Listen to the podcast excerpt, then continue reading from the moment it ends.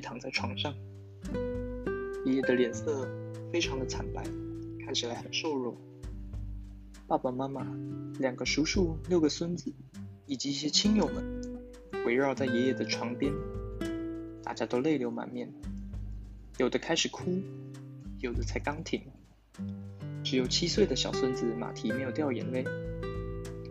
亲友中，有的人注视着双目紧闭、呼吸缓慢、胸腔几乎没有任何起伏的爷爷；也有的人呢，呆望着他那骨瘦如柴、毫不动弹、像麻布床单那样白的双手。有人盯着被单垂下的坠子，有人闭起双眼，干脆把自己封锁在一片黑暗中。小孙子马蹄则凝视着一只苍蝇，它正在爷爷上方的天花板上爬行，但好像不知道该爬到哪儿去。它一会儿爬东，一会儿爬西，一会儿朝前或往后。也许它是弄丢了什么小东西，正在寻找吧。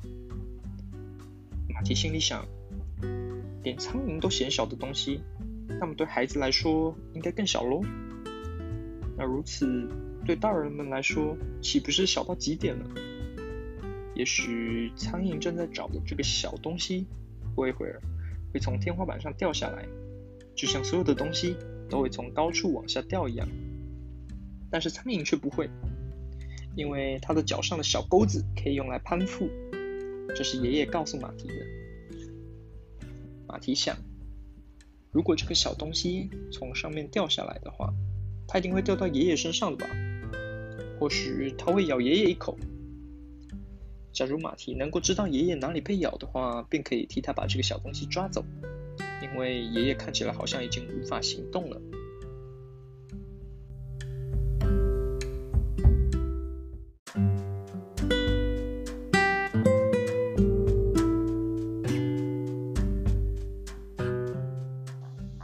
正当马蹄胡思乱想的时候，爷爷居然转头看向他。还叫着他的名字，马蹄。其他人好像没有反应，或许是因为爷爷没有叫他们吧。总之，好像根本没人注意到爷爷开口说话了。有什么吩咐吗？马蹄回答。他刚刚抬头望了那只苍蝇一眼，现在才把头低下来，正等着爷爷告诉他哪里被咬呢。但是爷爷却说：“马蹄。”我们去散散步好吗？马蹄望了一下四周，也许因为爷爷只邀请他一个人去散步，所以爸爸妈妈、姐妹们、叔叔们、表兄弟们以及其他的亲戚都没有动静，也没有说话。他们只是望着爷爷，有的看着他的双手，有的注视着床单，有的埋藏在泪眼后。这个情景实在有点诡异。你不是快死了吗，爷爷？马蹄问。谁说的？爷爷回问，还举起一只手来抓住他的鼻尖。大家都这么说啊。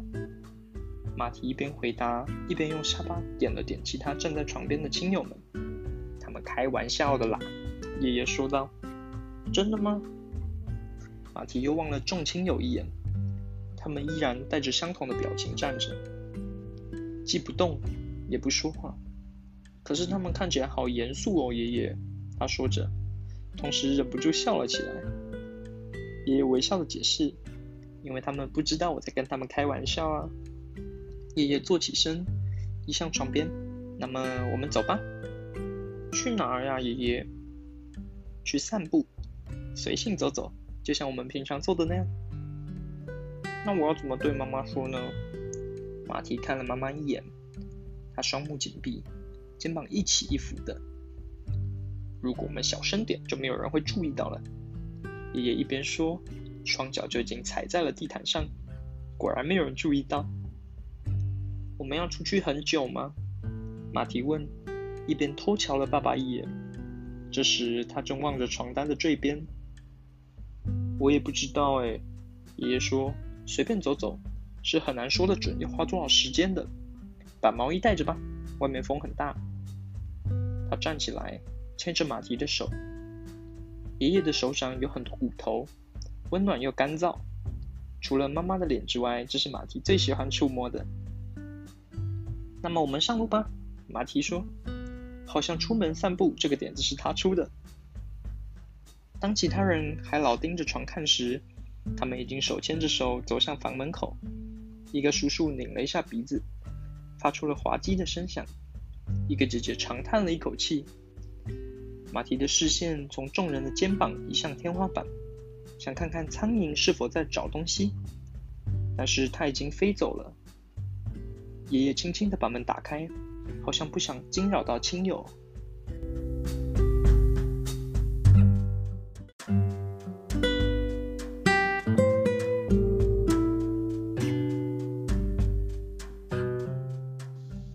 屋外既没有走廊，梯或大门，左边是一大片的草坪，右边有条河静静的流着。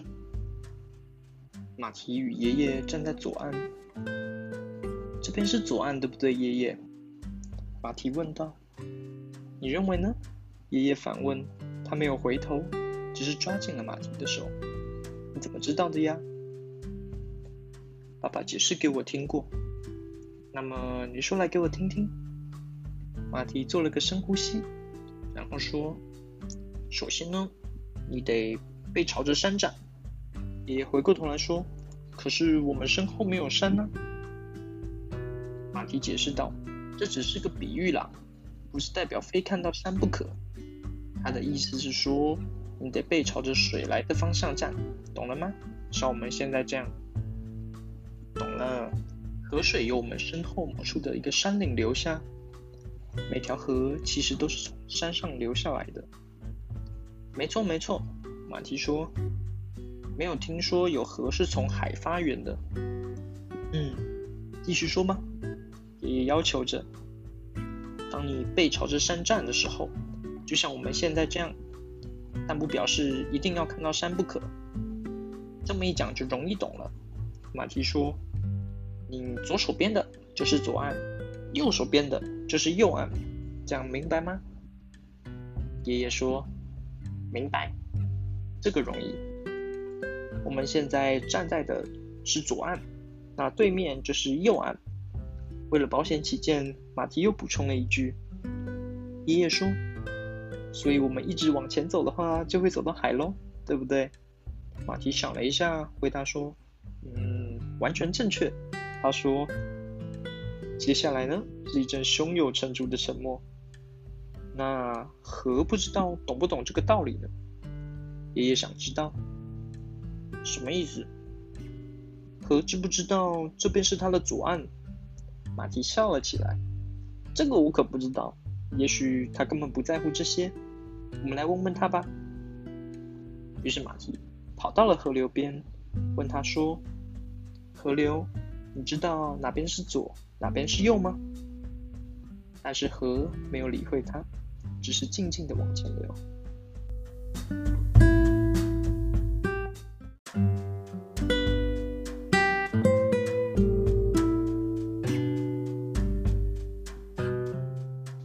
河的另外一边，也就是他们所谓的右岸，有匹马在那儿。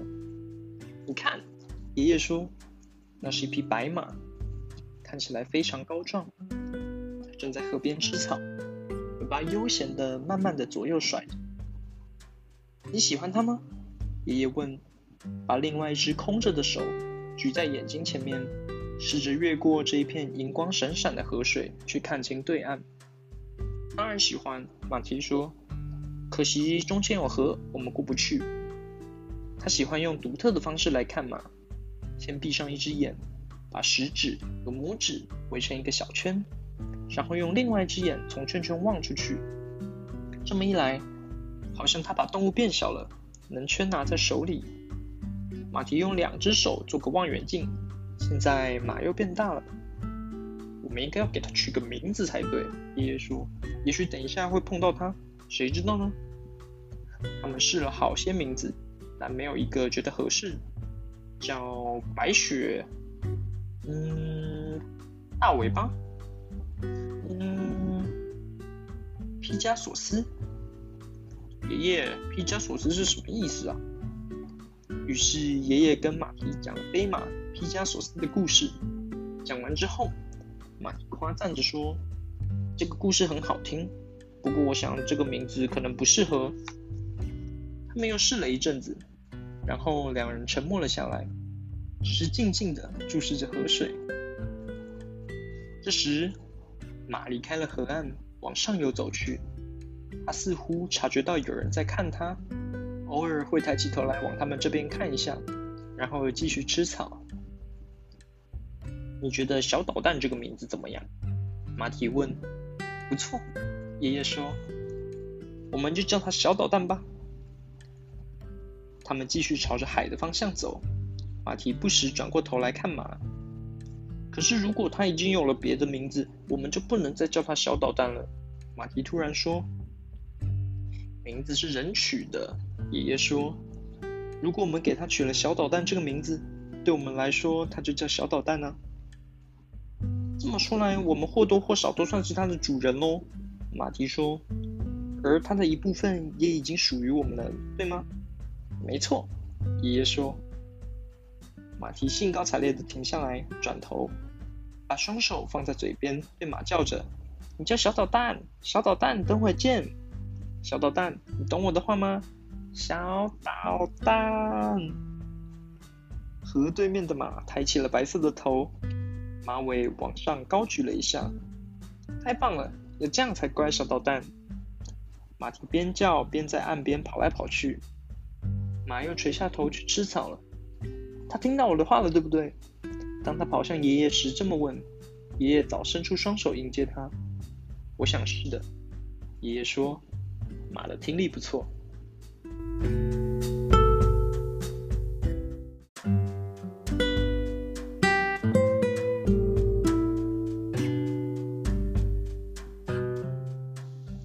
河在他们这边分出一条两公尺宽的支流，蜿蜒的流进绿油油的田野。小溪旁有条路，他们就沿着路走。水不深，水草被河水冲得向前弯。水浅的地方可以看见鱼儿们快乐的在水中游泳。真想抓几条鱼，马蹄说。他转身问爷爷：“我可以在这里抓鱼吗？”你用什么去抓呢？爷爷说：“用手压。”那得有点技术才行，试试看吧。马蹄高兴的跳了起来。他平躺在小溪边，静静的趴着。爷爷坐在他的身旁。注视着河水，也同样不出声。突然，马蹄把一只手扑通扑通的伸进了水里，溅起的水花弄湿了他的头发，但没有抓到鱼。又试了一次，仍然徒劳无功。现在他改变了策略，将两手静静的放在水中，就像水草一般。等着，当鱼游近时才猛力一抓，但鱼像是绿色的影子一般，很快就逃走了。抓不到爷爷，再试一次呀！马蹄又试了几回，仍然没有抓到。他觉得手好冷。我们来试试别的方法吧。爷爷说。爷爷把鞋袜脱掉，整齐的摆在小溪边，然后慢慢的、小心的踩进水里。你会全身湿透的，爷爷。等一下就干了。爷爷回答。他两腿分开，站在溪流正中央。背朝着上游，你要过来吗？他问马蹄。阳光这么强，我们不久就会被晒干的。你不是想抓鱼吗？马蹄急忙解开鞋带，脱掉鞋袜。要不要把裤子也脱掉？他问。不用，我们正需要它来抓鱼呢。爷爷说。当马蹄踏进冰凉的溪水时，不禁打了个寒颤。快到这来，像我这样。爷爷说。同时向右移了一下，让出一个位子。马蹄也双腿分开，学爷爷的样子站着。下一步呢，爷爷？现在我们开始抓鱼喽。用站的，越不动越好。我们只需要抓住裤子的口袋，像这样。爷爷用手指把口袋的开口向外撑，马蹄也跟着做。溪水抚摸着他的小腿、大腿以及臀部，我被水烧的好痒哦。马蹄嚷着：“我也是。”爷爷说，然后两个人都大笑了起来。突然，马蹄觉得左边的裤子口袋有东西在动。爷爷，我抓到一条了！那么赶紧把袋口封起来。马蹄把袋口压紧，里面的东西动来动去，害他痒的比刚才更难受了。也有一条进了我的口袋了，爷爷说。当马蹄用手摸着它摆动着鼓起的裤带时，不禁嚷嚷着：“好大的一条！我这条也不小哦。”爷爷说：“我能把鱼抓出来吗？”马蹄问。“当然可以，但是要当心哦，用一只手封住袋口，另外一只手伸进口袋，把鱼慢慢的拿出来，要小心哦，否则鱼会跑掉的。”爷爷与马蹄的下半身浸在水里，他们小心的把手伸进各自的裤子口袋。马蹄摸到冷冷的、滑溜溜的东西，还在抖动着。他有些畏缩，但还是继续做了下去。他抓紧了鱼，然后小心地从口袋里拿出来。鱼不像马蹄以为的那么大，不过颜色倒是挺美的。爷爷，你看，快让它浸在水中，否则它会死的。这时，爷爷从口袋中把他的鱼抽了出来，他的那条比马蹄的还要小。他们小心地把鱼放在手中。现在呢？马蹄问：“你想不想吃鱼呀？”爷爷问：“吃它？平常人们钓鱼就是要吃鱼啊。”爷爷说。马蹄望着手中的鱼，它已经不太会动了，像是挣扎的很累，只是偶尔摆动一下它的尾巴。我对鱼没有胃口诶，他说：“我不想吃它。”他看着爷爷，突然有种奇怪的感觉，好像爷爷有什么地方不对劲。但爷爷仍像平常一样是他的爷爷啊。我也不吃我这条。爷爷说我们忘了带平底锅出来，没有办法监狱来吃。那我们把它放走好不好？马蒂说。好主意。爷爷说完，把手松开，一条黑影闪过，溪底的水草摇晃了一下，鱼消失得无影无踪。马蹄的手还没全张开，鱼便展现了它的生命力，游了半公尺。停了一下，好像不相信可以重获自由。快点游，利贝洛！我这条叫做利贝洛。马蹄说。鱼顺着溪水像闪电般的游走了。还想继续抓鱼吗？爷爷问。不，我想够了。马蹄回答。他们湿淋淋的走出了小溪，把裤子脱了下来，放在阳光底下晒。你觉得抓鱼好玩吗？爷爷问。好玩极了，马蹄回答。他望着小溪，想看看能不能再找到利贝洛，但是他已经混在鱼群中，分不出来了。如果要抓金鱼的话，口袋还得用特大号的那种。马蹄心不在焉地说：“要像马戏团里小丑穿的那种。”爷爷没有说话，他把一根草叼在嘴巴上，望着溪水，缓缓的出神。马蹄望了爷爷一眼，又有先前那种奇怪的感觉，但他仍然没有找出原因。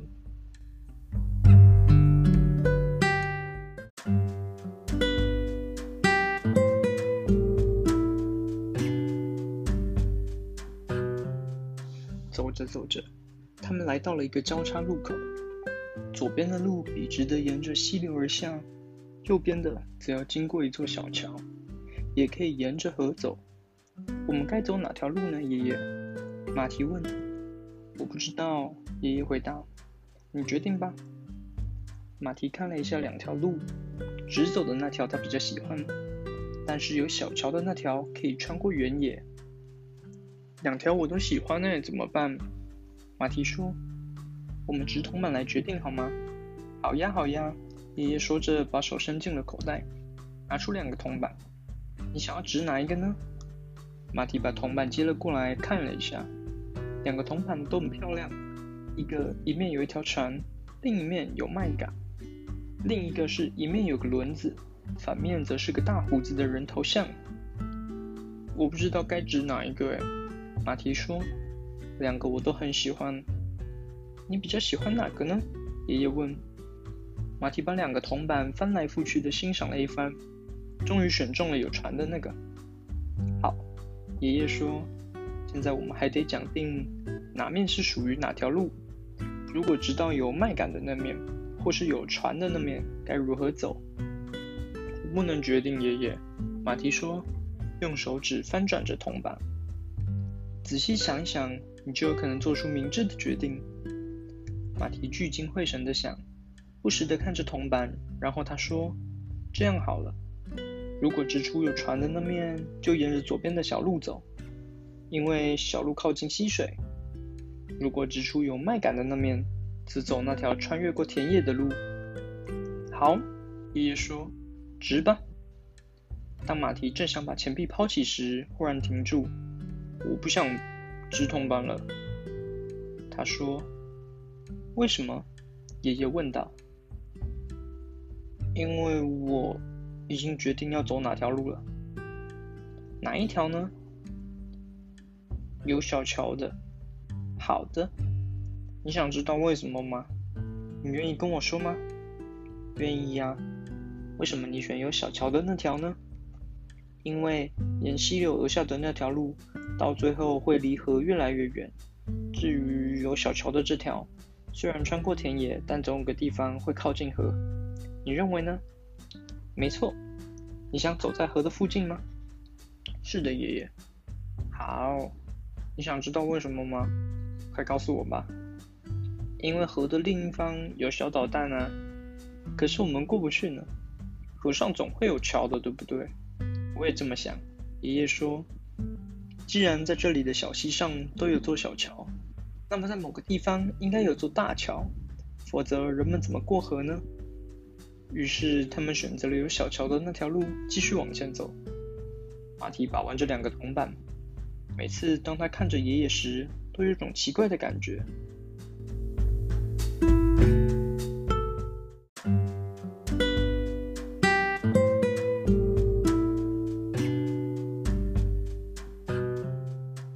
在基地之外有个村子，马蹄和爷爷看见一些屋顶和一个钟楼。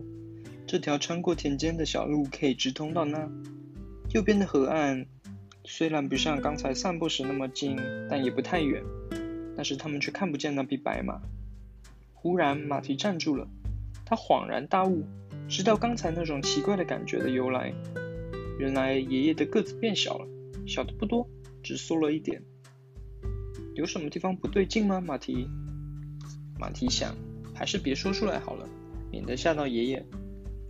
没什么啦，只是有个小石头跑进鞋子里了。小时候我要是走累了，也会找鞋里有石头当借口。我不累。那么，真的有小石头在鞋里吗？快倒出来！爷爷说着往小村子走去。马蹄盯着爷爷的背影看，他发现爷爷真的变矮了。以前他才到爷爷的腰部，可是现在却高出了许多。马蹄本来有点担心，但是他看到爷爷的步伐稳健、神采奕奕，就不那么担心了。事实上，他也挺喜欢这样的，因为这么一来，他和爷爷讲话就不必把头抬得很高。另外，他还注意到爷爷的衣服也跟着变小了，这样最好。马蹄想，否则衣服松垮垮的，也一定会察觉的。这时，爷爷回过头来，石头拿出来了吗？他问。还没，马蹄说。为什么还没？我刚才在想事情，我现在马上拿。爷爷继续往前走，没再回头。马蹄的鞋里根本没有石头，但他却弯下腰脱了鞋，倒转过来抖了抖，装个样子，也让爷爷看出他在说谎。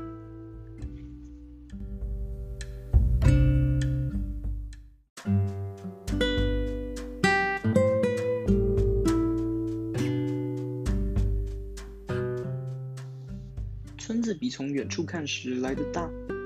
他们往钟楼的方向走去。爷爷停下来，往高处看。假如能够登高远眺的话，视野一定更广。他说：“也许我们可以找到哪里有桥。要不要爬上去呢？”爷爷，马蹄问。他从来没上过钟楼，看情形再说吧。爷爷回答。他们渐渐走进钟楼，走得越近，越觉得它高耸入云。钟楼前放了张桌子，一个戴鸭舌帽的守卫坐在桌旁。可以上钟楼吗？爷爷问。如果付钱的话，当然可以。守卫说。爷爷掏了下口袋。我没钱。马蹄，你有吗？马蹄知道他有两个铜板，但当他伸手去掏时，却怎么也找不着。我的钱不见了，他说，急得眼泪都快流下来。听说谁把身上的铜板弄丢了，就表示他在说谎哦。爷爷边笑边说，然后转身问守卫：“你会玩划拳吗？我是村里的第一名。守卫回答。那么让我们来玩一局。爷爷说：“如果我赢的话，你让我们免费进去；如果我输了，就拿我的领带来抵押。它可是真丝的呢。”守卫仔细看了看领带，同时摸摸自己敞开的领口。我同意，他说。他们开始玩，马蹄紧盯着看，却完全看不出个所以然，因为他们变换的实在太快。手一会儿在空中飞舞，一会儿握着拳头放在桌上，还不时冲出几个稀罕的短字。吆喝声中夹着数字，放在桌面的左手则用来计分。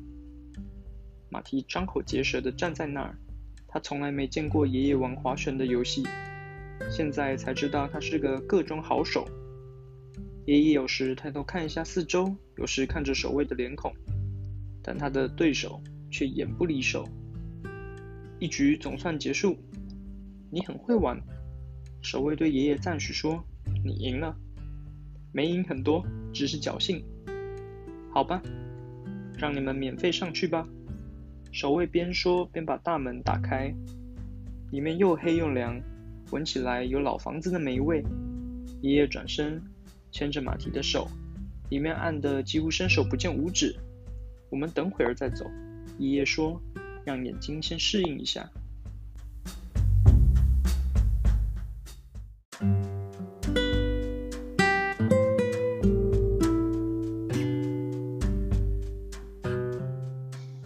渐渐的，他们分辨出有个楼梯是木头做的，陡直的通往上层。你走在前面，爷爷说：“我在后面跟着。”你怕我掉下来，对不对？马蹄问，同时停下来，用只手扶着扶手。没错，爷爷回答。但是如果爷爷跌下去的话怎么办？你说的有理，爷爷回答。我们该怎么走呢？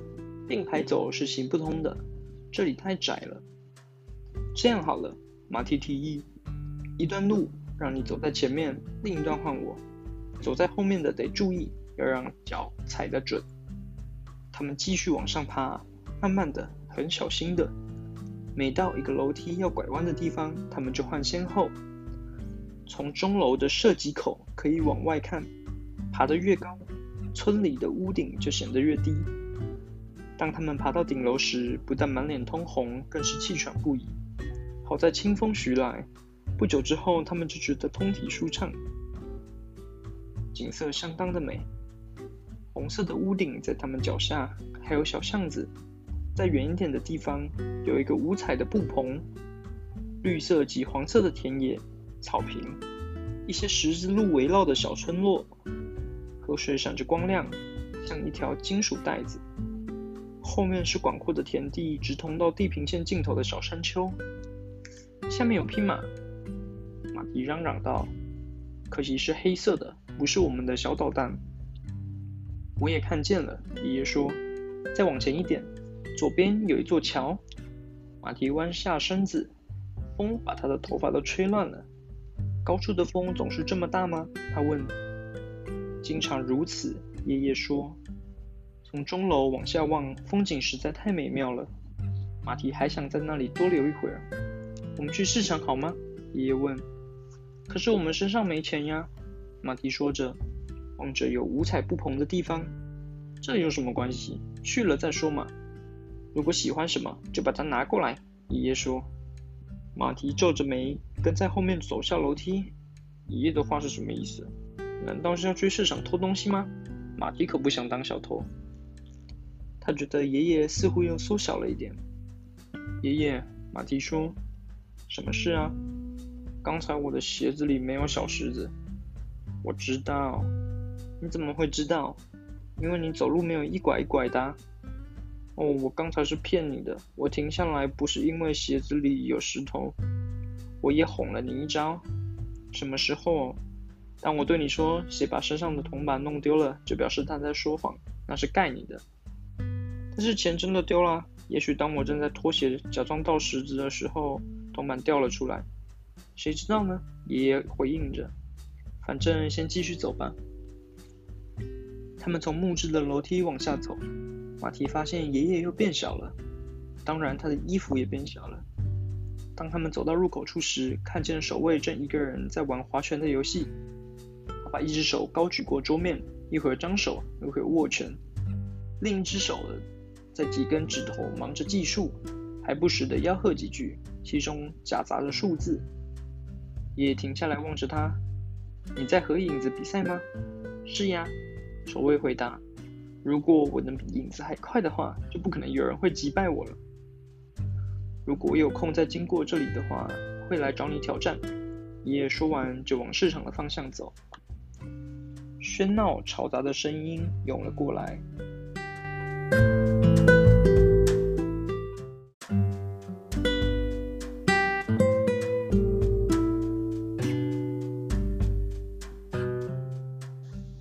场看起来非常壮观，琳琅满目的货色很齐全，有卖布的，卖甜点的。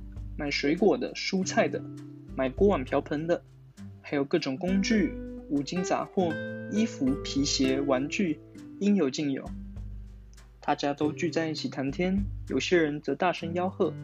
许多人都来看热闹，当然也有人来购买。看看有没有什么你喜欢的东西？爷爷问。可是我们没钱买啊。这个由我来想办法。找到你喜欢的东西了吗？马蹄考虑着。如果爷爷真的要去偷的话，那么找些没价值的东西让他偷好了。在没价值的东西中，马蹄看中了一个玉米。这个，他说：“你饿了吗？”爷爷问。“不饿，我喜欢玉米的颜色和形状。”好的，爷爷说，走向摊子，解下领带拿给菜贩。“我用这个和你换一根玉米可以吗？”他问。菜贩张着嘴，眉毛往上扬了一下。“当然可以。”菜贩说：“再奉送一颗漂亮的苹果。”菜贩选了个好大的红苹果，交给马蹄，同时用另一只手把玉米交给爷爷。然后他接过领带，很仔细地折好，放在收银机旁。你看，想要的东西不是得到了吗？爷爷边说边把玉米交给马蹄。马蹄一手拿着玉米，另一手拿着苹果，跟在爷爷后面。他不知该做什么。他有玉米和苹果，可是肚子不饿。有个爷爷却不断的变小，马蹄觉得他现在已经有爷爷胸部那么高了。爷爷，他鼓足了勇气，什么事呀，马蹄？我有话要对你说。你必须吗？还是你想要？我想。那么说吧。马蹄没说话。你不想说了吗？想，我这就说。我听。你越来越小了。马蹄轻声说道：“你的意思是说我越来越年轻了吗？”“哦不不不，我是说公分，是说身高。你越来越矮小了，样子却没变。”“太好了，我说呢，怎么觉得自己越来越轻巧了呢？”爷爷说：“你不觉得不舒服吗？”“不会啊。”爷爷不用像以前那样弯下身来与马蹄说话，因为他现在变矮了。他注视着马蹄。“我不觉得有什么不舒服，马蹄。”他说：“反而觉得挺好的，不觉得少了什么。现在继续往前走吧。你还想要什么东西吗？”“不，我已经有玉米和苹果了。你饿了吗，爷爷？”“不饿，留着等会吃，说不定用得着它们呢。”他们在市场逛了一圈，听着声音，闻着香味，看着五颜六色，然后离开市场和小村庄，向河走去。走到有桥的地方。他们曾在钟塔上看到的，在这个故事里的天空总是晴朗、明亮的。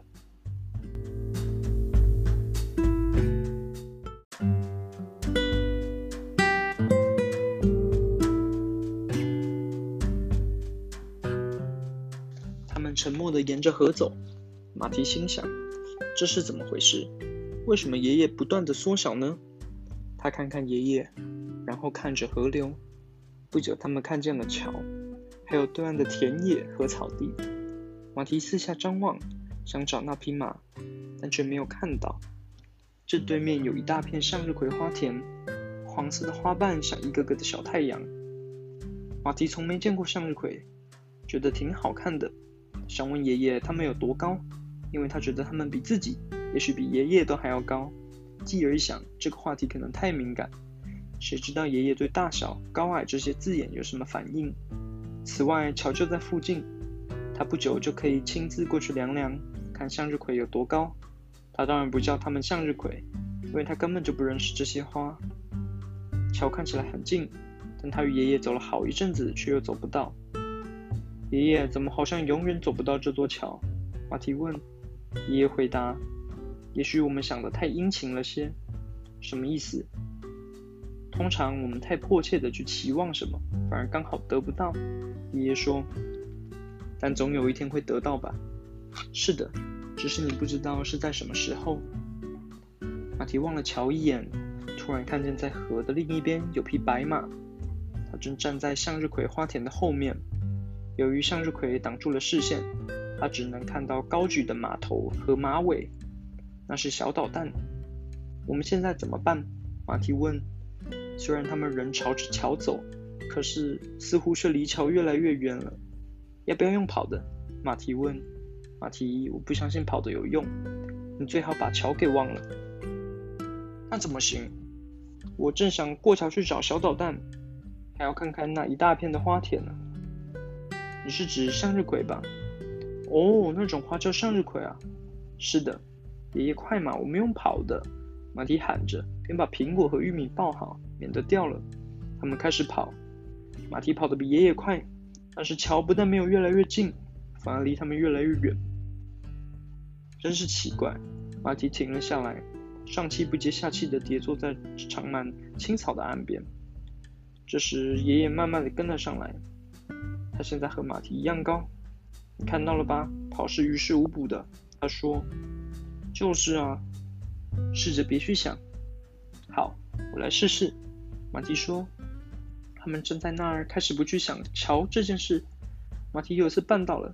当他不去想桥的时候，他觉得桥就在面前。可是当他看了一眼小导弹和一大片的向日葵花田，想上桥时，桥又变得离他好远。爷爷，我看我们是过不了桥了。马蹄有点灰心。你能做到不去想吗？如果我们转移注意力去想其他的事，就能成功。别灰心，我们绝对办得到的。他们继续往前走，现在不以桥为目标，而去找其他的事做。市场挺漂亮的，不是吗？马蒂故意胡扯。他们聊着刚才看见了什么，做了什么事。乔有几次靠近，但随后又马上远离。最后，他们俩不再说话。马蒂告诉自己，他只想在河边散散步。对桥、马或花都不感兴趣，但是乔可不相信他，仍然离得远远的。左岸较远的地方既没马也没花，却有一大片刚除过草的绿地，偶尔有几堆稻草堆成的小山，清风带来青草味。马蹄做了一次深呼吸，他想，如果来段起跑，再奋力往上一跃，跳进草堆。然后爬出来，再起跑，跳进下一个草堆，这种玩法一定很有趣。真是太奇怪了，他想。因为当他看草堆时，发觉他们离得好远。我们到那边去好不好？马蹄回头看着爷爷。到哪儿去？爷爷问。他正一手扶着栏杆站在桥头呢。瞧！马蹄兴奋地叫起来，忘了草堆，急急忙忙地往斜坡冲过去。慢慢走，爷爷说。现在桥可跑不了了。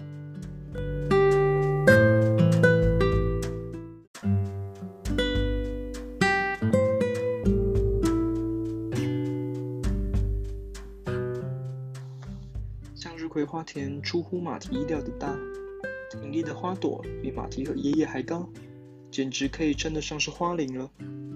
这些花真的是向日葵吗？马蹄说，真怕把马又想走了。是呀，爷爷说，我们得走出去。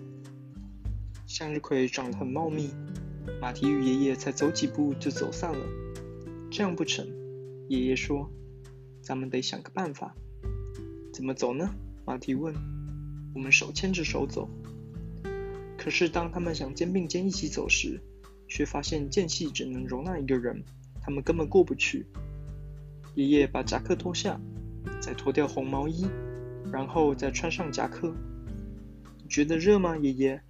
马蹄问。有点热。另外，我们需要毛衣来走过这一片林子。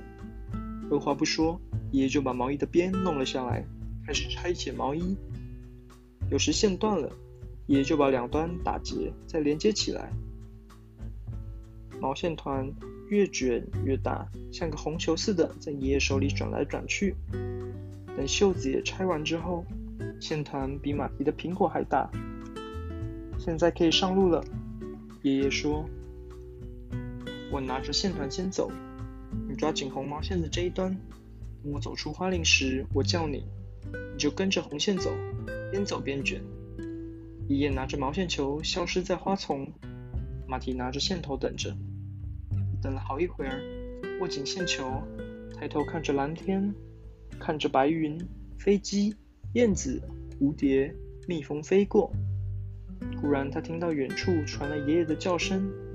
现在换他穿过林子，他边走边把毛线卷起，红线很明显的穿梭在绿色的枝干与树叶中间，线团越来越大。向日葵的叶子有时被风吹起，就是被马蹄用线扯过，会发出刷刷的声响。线偶尔会改变方向，马蹄小心的沿着线走，免得太过用力把线扯断了。当线球卷得像苹果那样大的时，马蹄走出林子，他看见爷爷拿着线头，正坐在草地上。一切很顺利吗？爷爷问。嗯，马蹄回答。他往四周张望，希望能找到小导弹。他在那里，爷爷。白马正在两百公尺远的地方吃草，用尾巴轻轻地拍着自己的身体。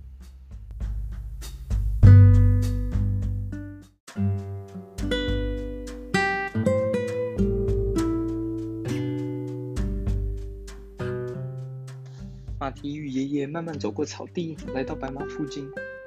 白马没有抬头，只静静地吃着草。不过马蹄发现马儿用眼角偷瞄他们。当他们走到离他大约五十公尺的地方时，他突然竖起耳朵，引颈张望。小捣蛋也！马蹄叫着，麻雀渐渐地离去。又来了，爷爷，你看他走了。保持冷静，马蹄，我们再试一次。爷爷，如果我们不急迫的去渴望某样东西，是不是反而能够轻而易举的得到？不成，对活的东西这样是行不通的。我们这次得主动出击才成。他们一边说着话，一边走进小导弹。这时，小导弹突然转过头来，他的身体另一边居然是黑色的。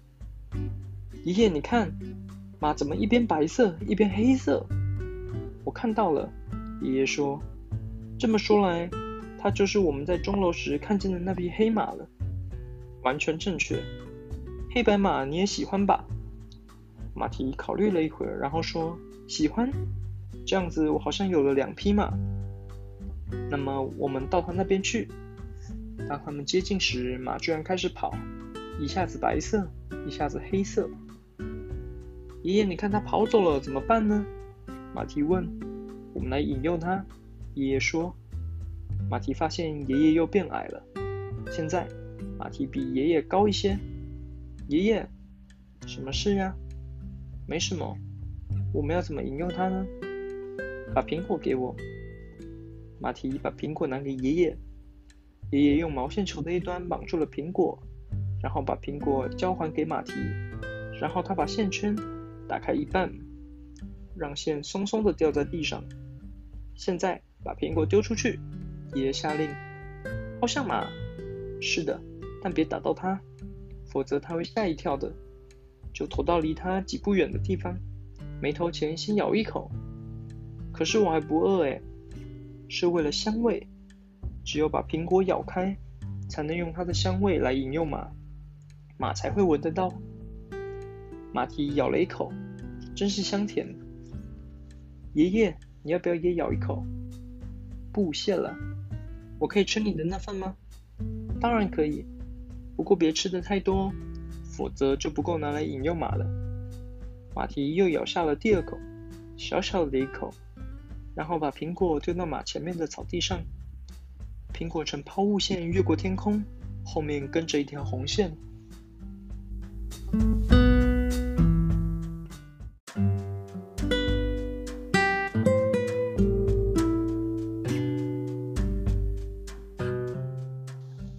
苹果降落在草地之后，又弹起了一次。毛线所拉起的弧形，这时也缓缓落下。几乎在同时，马抬起头，往苹果的方向嗅着，苹果就落在离地大约七八步远的地方。我们下一步该做什么呢？马提问。如果他咬苹果的时候我去拉线，那么线可能会断的。爷爷，你说的没错，你不可以硬扯，要一步步的把它引向我们，每一步都必须很小心才行。爷爷解释着。马蹄慢慢的、小心的拉着线。他看不见，却感觉得到，草里的红线拉紧了，苹果向他们这边移动了一些。马没跟进，反而低下头又开始吃草。他不吃苹果呢。马蹄失望地说：“等会儿就吃。”爷爷说：“让苹果留在原地，别动。”马边吃草边小小的移动着，看起来好像没有目标，其实却一步步的接近苹果。现在再小心的拉一下，爷爷说：“我懂了。”马蹄小声说：“他慢慢的、不间断的把线卷回线团。”马没抬头，却改变了方向，笔直朝苹果走去。他过来了，马蹄轻声的对爷爷说：“马现在离他们只有二十公尺的距离，而且好像根本不在乎他们的存在。要不要继续拉线？”“好的，可是要轻柔些。”只能让马闻苹果味，却不能让它看见。为什么不能让它看见呢？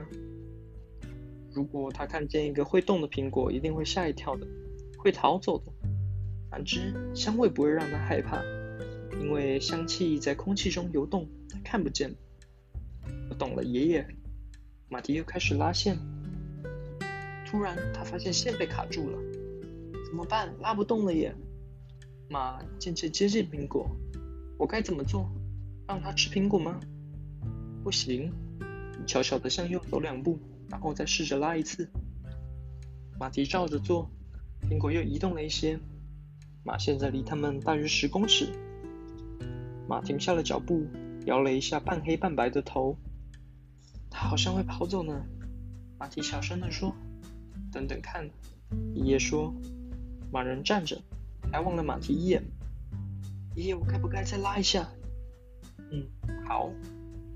马蹄已经能看见草丛中的苹果，就在几步远的地方。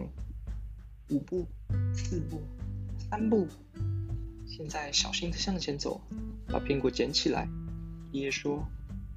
马蹄的心砰砰跳，向前走了两步，弯下腰拿起苹果。要我再咬一口吗？他问。不要，把线解开，把苹果放在手上。现在呢？马蹄照爷爷的话做了之后，问道：“马静静的站着，注视着马蹄，用力往小桶蛋的方向吹一下苹果。”爷爷说：“马蹄举起苹果，吹了一下，马动了一下嘴唇，好像他想发问。现在把苹果拿给他吃。”爷爷说。马蹄发着抖，把手臂伸向马儿，马儿甩了下尾巴，缓缓走近。如果他把我的手咬掉的话怎么办？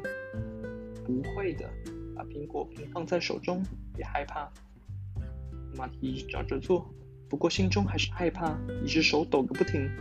他真怕苹果会被抖得掉了下来。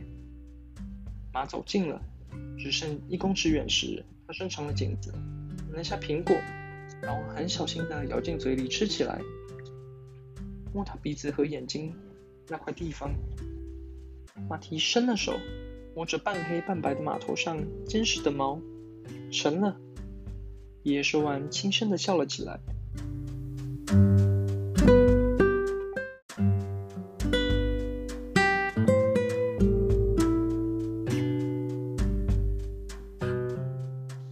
小导弹载着爷爷与马蹄，经过白色的道路，经过鸟语的树林，马蹄觉得好幸福。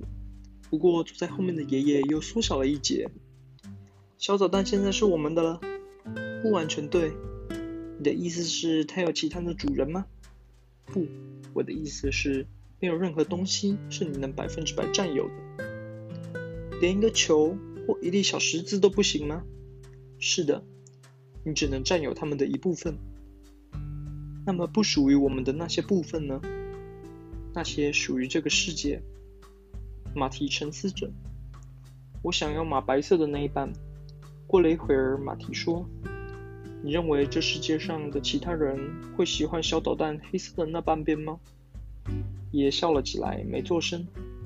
不，我还是不要白色的，要黑色的那一半好了。爷爷还是没搭腔。现在我既不想要白色或黑色，也不想要头或尾。那你想要什么？爷爷问。我要拥有整个，可是这样不行，对不对？爷爷保持沉默。那么，让我们陪小豆蛋走一小段路好了，闻起它真开心。马蹄说完，摸了一下马的鬃毛，当然那也是半白半黑的。爷爷又笑了起来，他用短短的手抱住了马蹄的腰。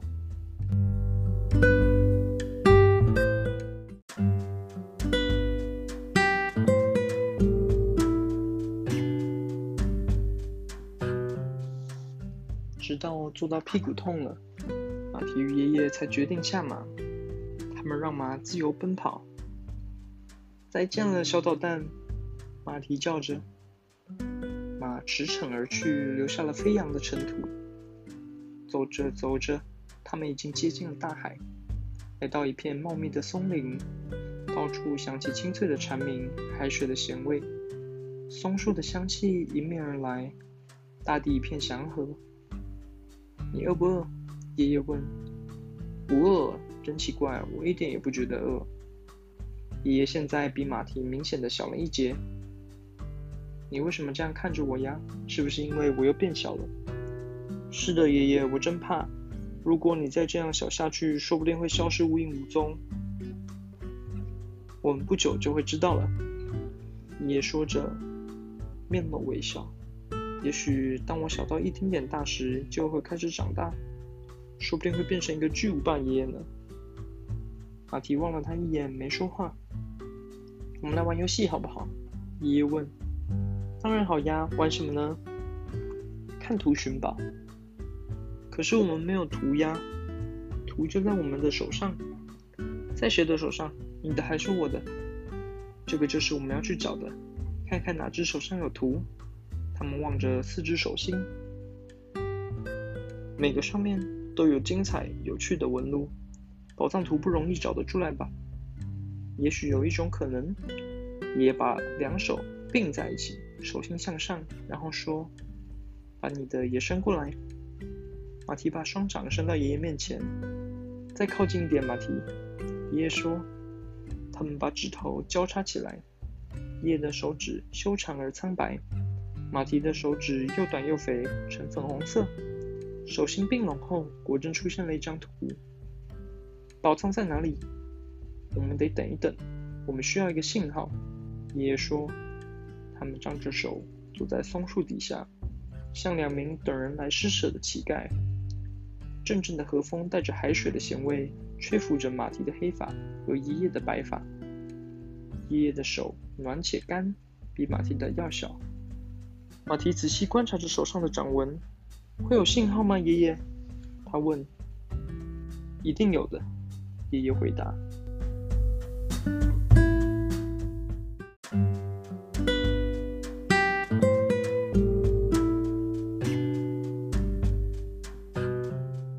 当他们等待信号时，马蹄在身旁的树干上看到了一个稀有的东西。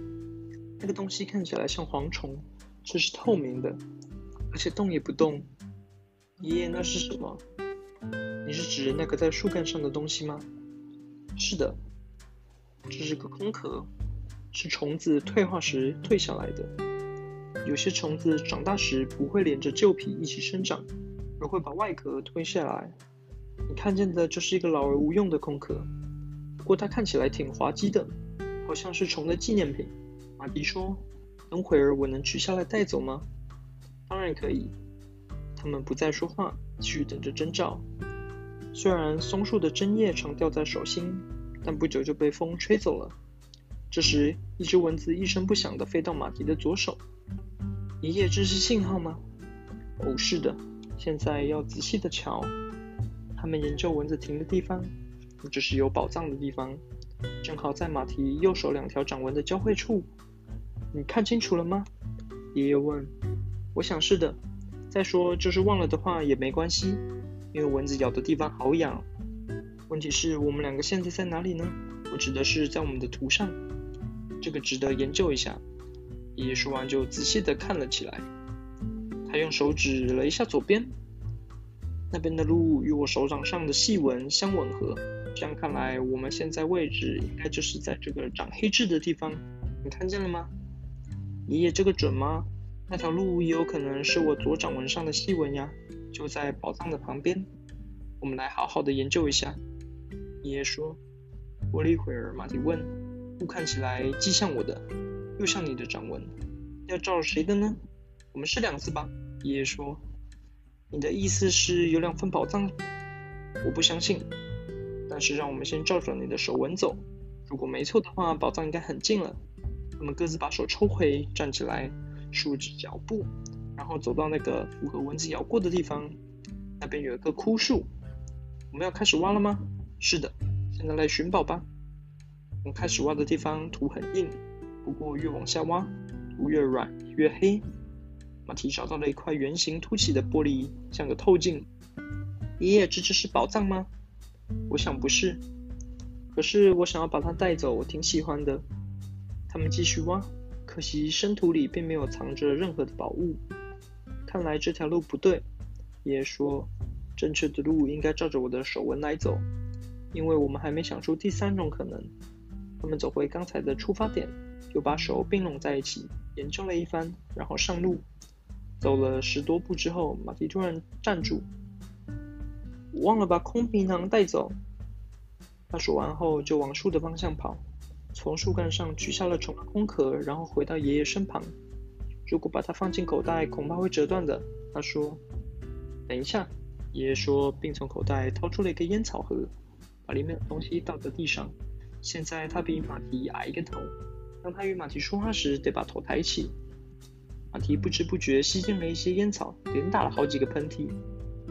爷爷，你为什么要把烟草倒掉啊？马蹄被熏得直掉眼泪。因为我不想再吸了。他们把空壳放进大小适中的烟盒，然后继续寻宝。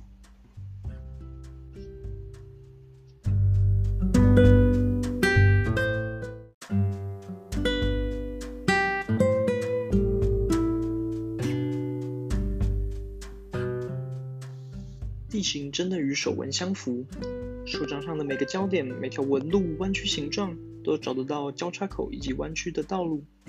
但是有些地方得特别小心的去审视，譬如有块地区在爷爷手纹上显得很复杂，实地一看，真的到处都是小径、干涸的水塘和岔路。好在接下去是按照马蹄的手纹走，就简单多了。他们经过松树，往海的方向走去。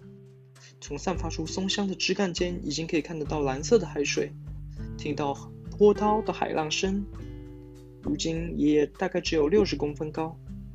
马蹄见他精神抖擞，很有自信地走在前面，心想：也许去寻的这个宝，正是一种能让爷爷恢复原来身高的药。他们来到马蹄手掌被蚊子咬过的地方，坐下来休息。就在这里，对不对？马蹄问。如果图没错的话，应该就在这里。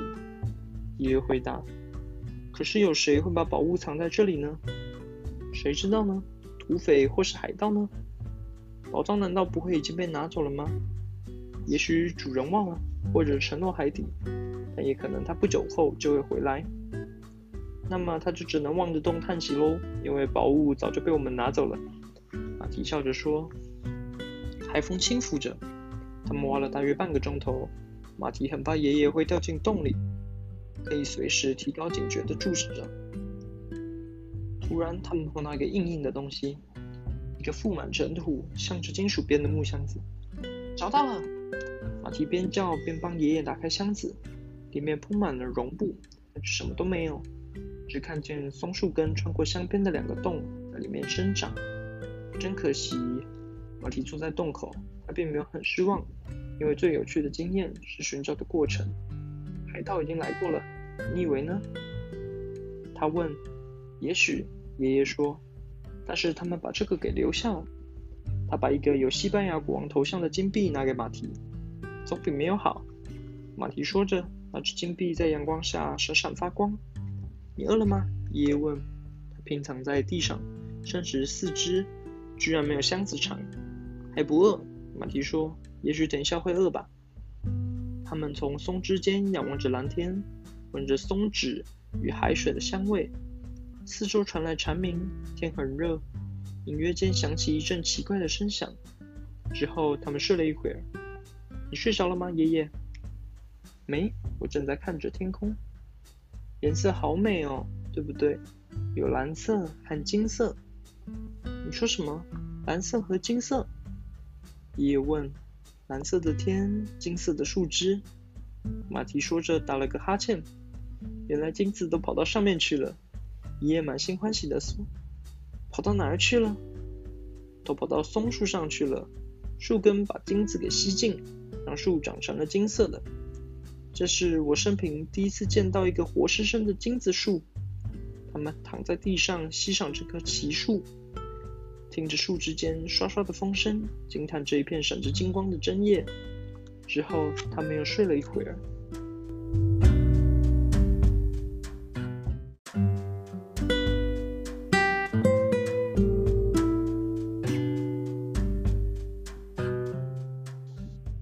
醒来之后，马蹄想去游泳。他跑上海滩，脱了衣服，踩进水里，跑过水浅的地方，让水花飞溅，高兴的直叫。爷爷又缩小了，现在只有四十公分高。他坐在海滩上，看着马蹄玩水。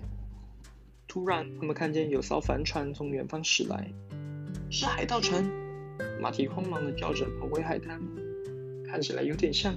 爷爷说着，便把手遮在眼睛上方。船经过绿色的水波，一起一伏的往海岸驶进。船开到这里来了。是的，看起来好像船离他们很远。但实际上就在附近，一条小船几乎不到八公尺长，里面装了一船的小海盗，不是孩子们扮的，而是道道地地留着大胡须的海盗。不过他们是侏儒。爷爷和马蹄紧张的等待将要发生的事。我们要不要逃走呢，爷爷？你想逃吗？爷爷问。我想靠近一点看看他们。那么我们就站在这吧。我们看见船来到离海岸大约五十公尺的地方，海盗们在船里东奔西跑，大呼小叫。把三艘小艇放了下来。我们现在要不要逃呢？马蹄问。你想吗？我想和他们聊聊天。也许他们是友善的海盗。也许，但是如果是他们把宝物藏起来的呢？三条载满小人的船靠近海滩。三十六计还是走为上策。马蹄说完，就往松林跑去。接着，他听见身后传来一个尖叫声，转过身一看，原来爷爷因为缩得太小，在沙地上跑起来很费力。马蹄赶快跑过去抱起爷爷，继续往前跑。不过他跑得很困难，而且还不时摔倒。相反的，海盗跑得像猫似的，一下子就追了过来。马蹄他们来了，爷爷说：“把我放下，在这里等他们。”抓住了！一个海盗叫着：“投降还是要反抗？”另一个吼着：“没什么好生气的，我们投降。”爷爷说：“反正你们人多势众。”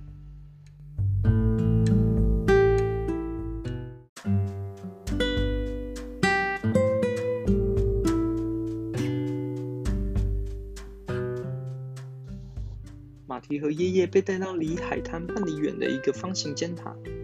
海盗头子从他们身上搜出了装着空壳的盒子、凹凸的玻璃片和金币。他们留下金币，把其他的东西归还马蹄。这个金币是在哪里找到的？海盗问。爷爷望了马蹄一眼，他现在比侏儒海盗还矮。爷爷说：“这是我爷爷传下来的东西，所以我总是随身带着。那么就是我的曾曾爷爷了。”海盗头子看着他们俩，老顽固是吧？他说：“好，那就别想吃东西，你们好好考虑一下吧。我们要休息了。不过我想还是乖乖的把藏宝的地方说出来，对你们比较有利。”他们把马蹄和爷爷关进一个小房间，从围着铁栏的窗口可以看到海。木质的门在半高的地方有个眼洞，三个海盗在门外站岗。当他们踮起脚尖往眼洞里看时，马蹄也正巧看着他们。爷爷，你为什么骗他们说这个金币是祖传的呢？马蹄压低了嗓门问。让他们去找好了，反正也找不到任何东西。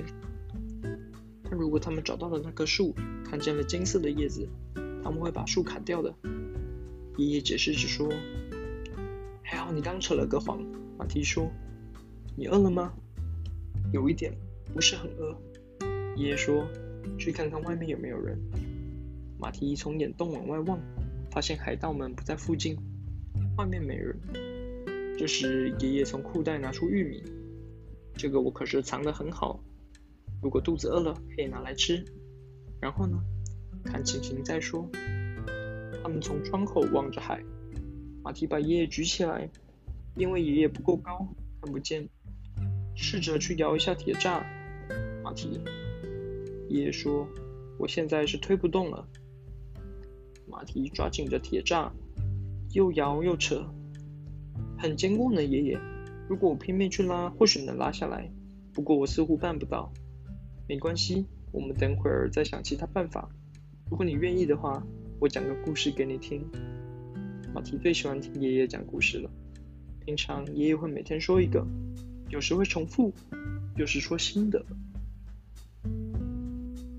要听老的还是新的故事？爷爷问。马蹄坐下来，把爷爷抱在怀里。说个新的吧。爷爷说了一个关于魔鬼有三个筒子的故事。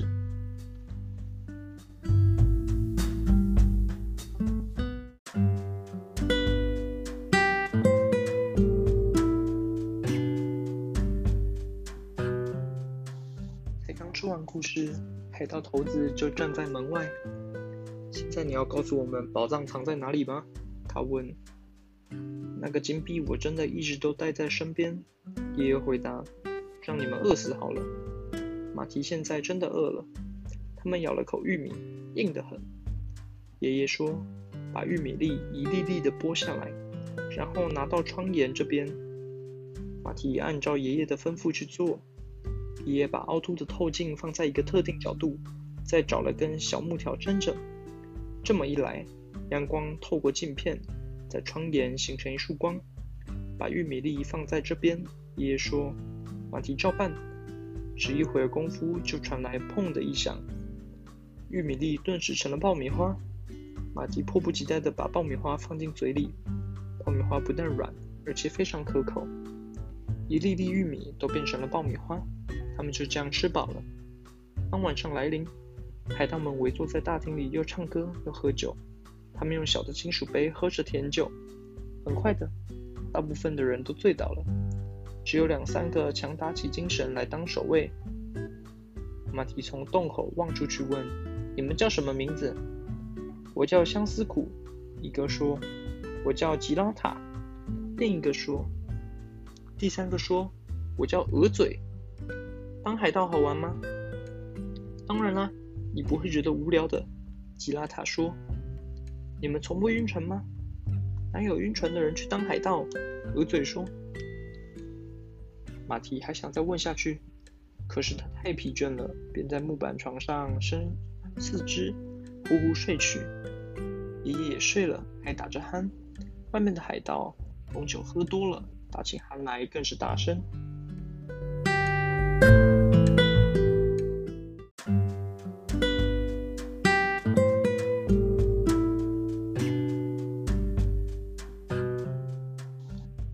早没听见鸡叫，因为这附近没有鸡。爷爷唤醒马蹄，轻声说：“快起来，我们准备逃走。”马蹄一下子跳起来：“爷爷，你难道不知道门是锁的吗？窗上有铁栅栏，怎么逃啊？你等会就知道了。”爷爷边说边走向门。“嘿！”他叫了一声，那三名守卫马上就站在了门前。“什么事？”他们问，同时必须向下望。因为爷爷现在只有二十公分高。我们比赛，如果你们赢了，我就出藏宝的地方。爷爷说。三个海盗彼此望了望。什么比赛？他们轻声问，不想吵醒其他人。别以为我们会把门打开。是比赛打牌吗？相思苦问。不是，爷爷说。我们来玩比赛拔河。怎么比？我们两个在里面。你们从外面。”爷爷说：“把粗绳穿过门上的眼洞，你们抓住绳子的一端，然后往外面拉，我们则从里面拉。谁把对方拉动两步的话，就算赢了。如果我们赢了，你就会告诉我们宝藏在哪里吗？”鹅嘴问。“一言为定。”如果我们输了的话呢？吉拉塔问。“你不会要求我们把门打开吧？”“当然不会，我们只是玩玩，因为无聊嘛。”爷爷说。三名海盗轻声商量了一会儿，望了一眼还在呼呼大睡的伙伴们，最后他们说：“同意。”同时，从门的眼洞把一根绳子伸了进来，说：“准备好了。”爷爷朝马蹄眨了一下眼睛，轻声说：“快把绳子绑在窗户的栅栏上。”然后他向门外叫着：“请再等一下。”马蹄把绳子绑在栅栏上之后，跑回爷爷身边。现在呢？他轻声问。现在我们也朝门外拉。好了吗？海盗们不耐烦地问。好了，爷爷叫道。一、二、三，开始！海盗们嚷着。开始拼命的拉，马蹄与二十公分高的爷爷也与海盗们拉着同一个方向。铁栅栏“砰”的一声被拉下，掉在了地上，溅起了尘土。马蹄与爷爷从窗户跳出，赶紧往海滩的方向逃。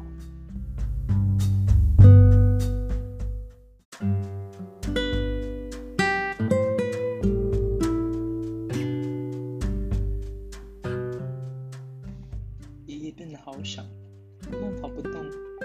马蹄抱着他拼命的跑，也不时回头看海盗是否已经追来。还好没有。马蹄跑着跑着，跳过小石头，穿过大岩石，来到了一个美丽的沙滩，到处都是金色的沙粒。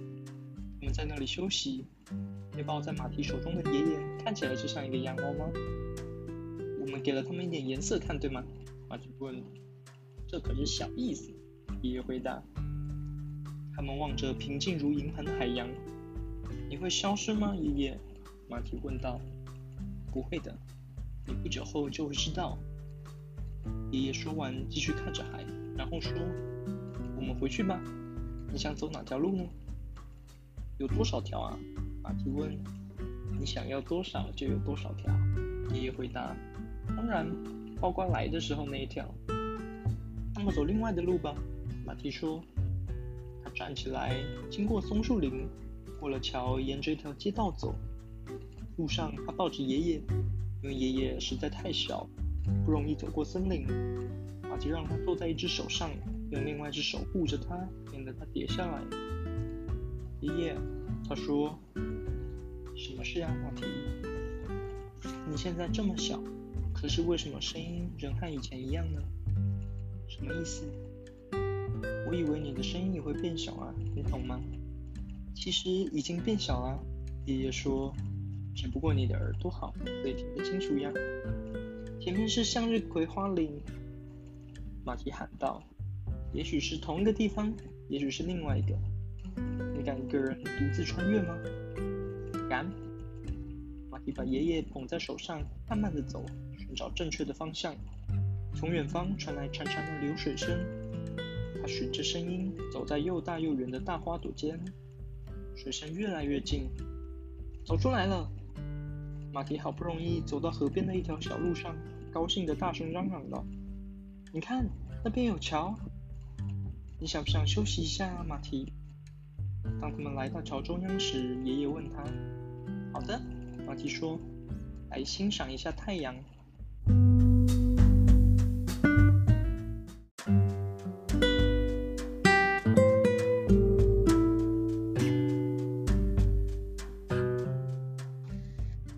背靠着桥，看着地平线上方的红太阳。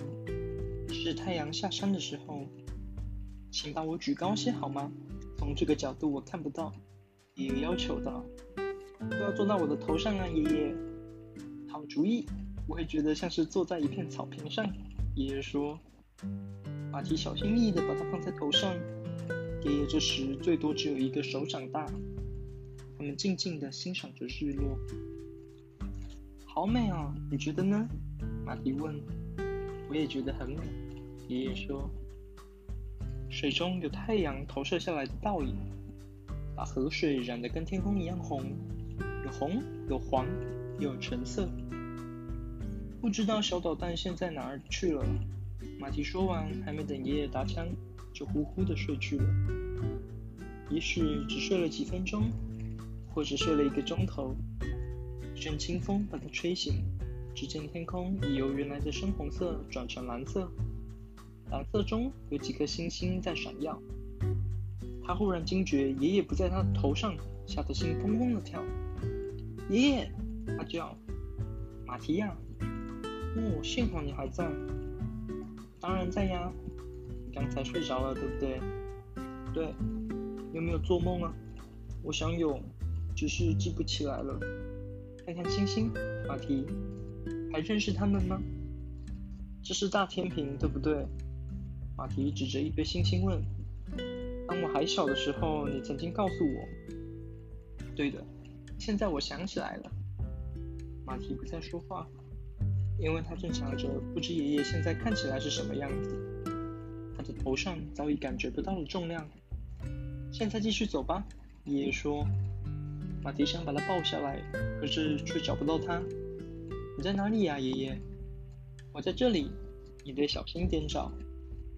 马蹄小心地摸着头发，爷爷现在只有薄荷糖那么大。马蹄把它拿下来，在微弱的星光中，几乎已经看不见它了，只是偶尔感到手心痒了一下，就像当初在松树林中被蚊子咬的那样。现在要干什么？马蹄问。我真怕会失去你。你变得这么小，要不要把你放进口袋？最好不要。那要怎样才好？再等一会儿。爷爷说：“让我躲在你的掌心里，一起回家。不久你就会看到会有方法来解决的。”马蹄慢慢的、小心的握拳，走下桥，往回家的路走。从这里开始，要认出道路。那个他们曾经买过东西的市集现在空荡荡，街道安静又黑暗。马蹄不时找爷爷聊天，只为了想听到他的声音。这里的市场已经打烊了，爷爷。是呀，已经晚了。再过一会儿，马蹄又说：“我们现在沿着河走，河边有路灯，爷爷。这样一来就好走多了。”马蹄。然后马蹄又说：“现在到了小溪，爷爷。”有小桥的那个，是的，不久就到家了。马蹄走着走着，手中感觉不出有任何东西了。爷爷，试探性的叫马蹄，没事，爷爷，只是想听听你的声音。在这里，爷爷说，闻起来有辣椒味。马蹄像被盯住了，他们正来到一个路灯下面。你说什么？你闻起来像辣椒。是的，船头里的爷爷说。马蹄把手举到眼前，慢慢的、仔细的张开手，却什么也没看见。爷爷，小声的叫着：“我在这里。”爷爷回答。可是马蹄却看不见他。我看不见你，因为我又变小了。可是我还在。你说什么像辣椒？你闻不到吗？闻不到，真的。再仔细闻一下，马蹄。马蹄把手心拿到鼻子底下。爷爷，我闻不出来。你得长长的吸一口气，就像我吸烟草时那样。你该记得吧？马蹄重重的吸了一口，觉得好像什么东西被吸进了鼻孔。我还是闻不出有辣椒味。我骗你的，根本没有辣椒味。爷爷说。声音却不是来自手中，而是向四周的某处，或者像是从马蹄的身体里面发出来的。怎么回事了，爷爷？他问。我使了个小计，马蹄，我让你深深的去吸，就是要让你把我吸进你的身体里。如果我说把我吃下去的话，我想你是绝对不会同意的。那么你现在在我的身体里面？是的。这是你的声音？是的。但是只有你能听得见。爷爷你好吗？好极了，爷马蹄。爷爷在你这个孩子身上，我可以找到最好的安居之所。马蹄沉默了一阵子，思考着。现在要不要马上回家？最后他问。好的，我想是时候了。爷爷回答。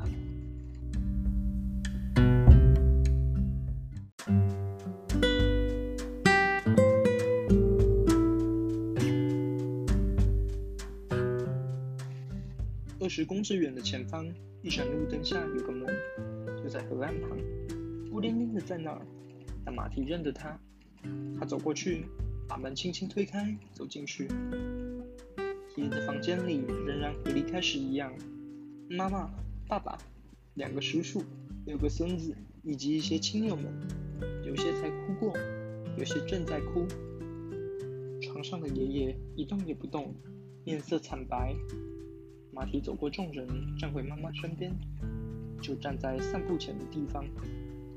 他望着天花板，想看看苍蝇是否还在，但没看见。他注视着床上的爷爷，见他僵直的躺着，面色惨白。爷爷，他非常小声地说：“什么事？”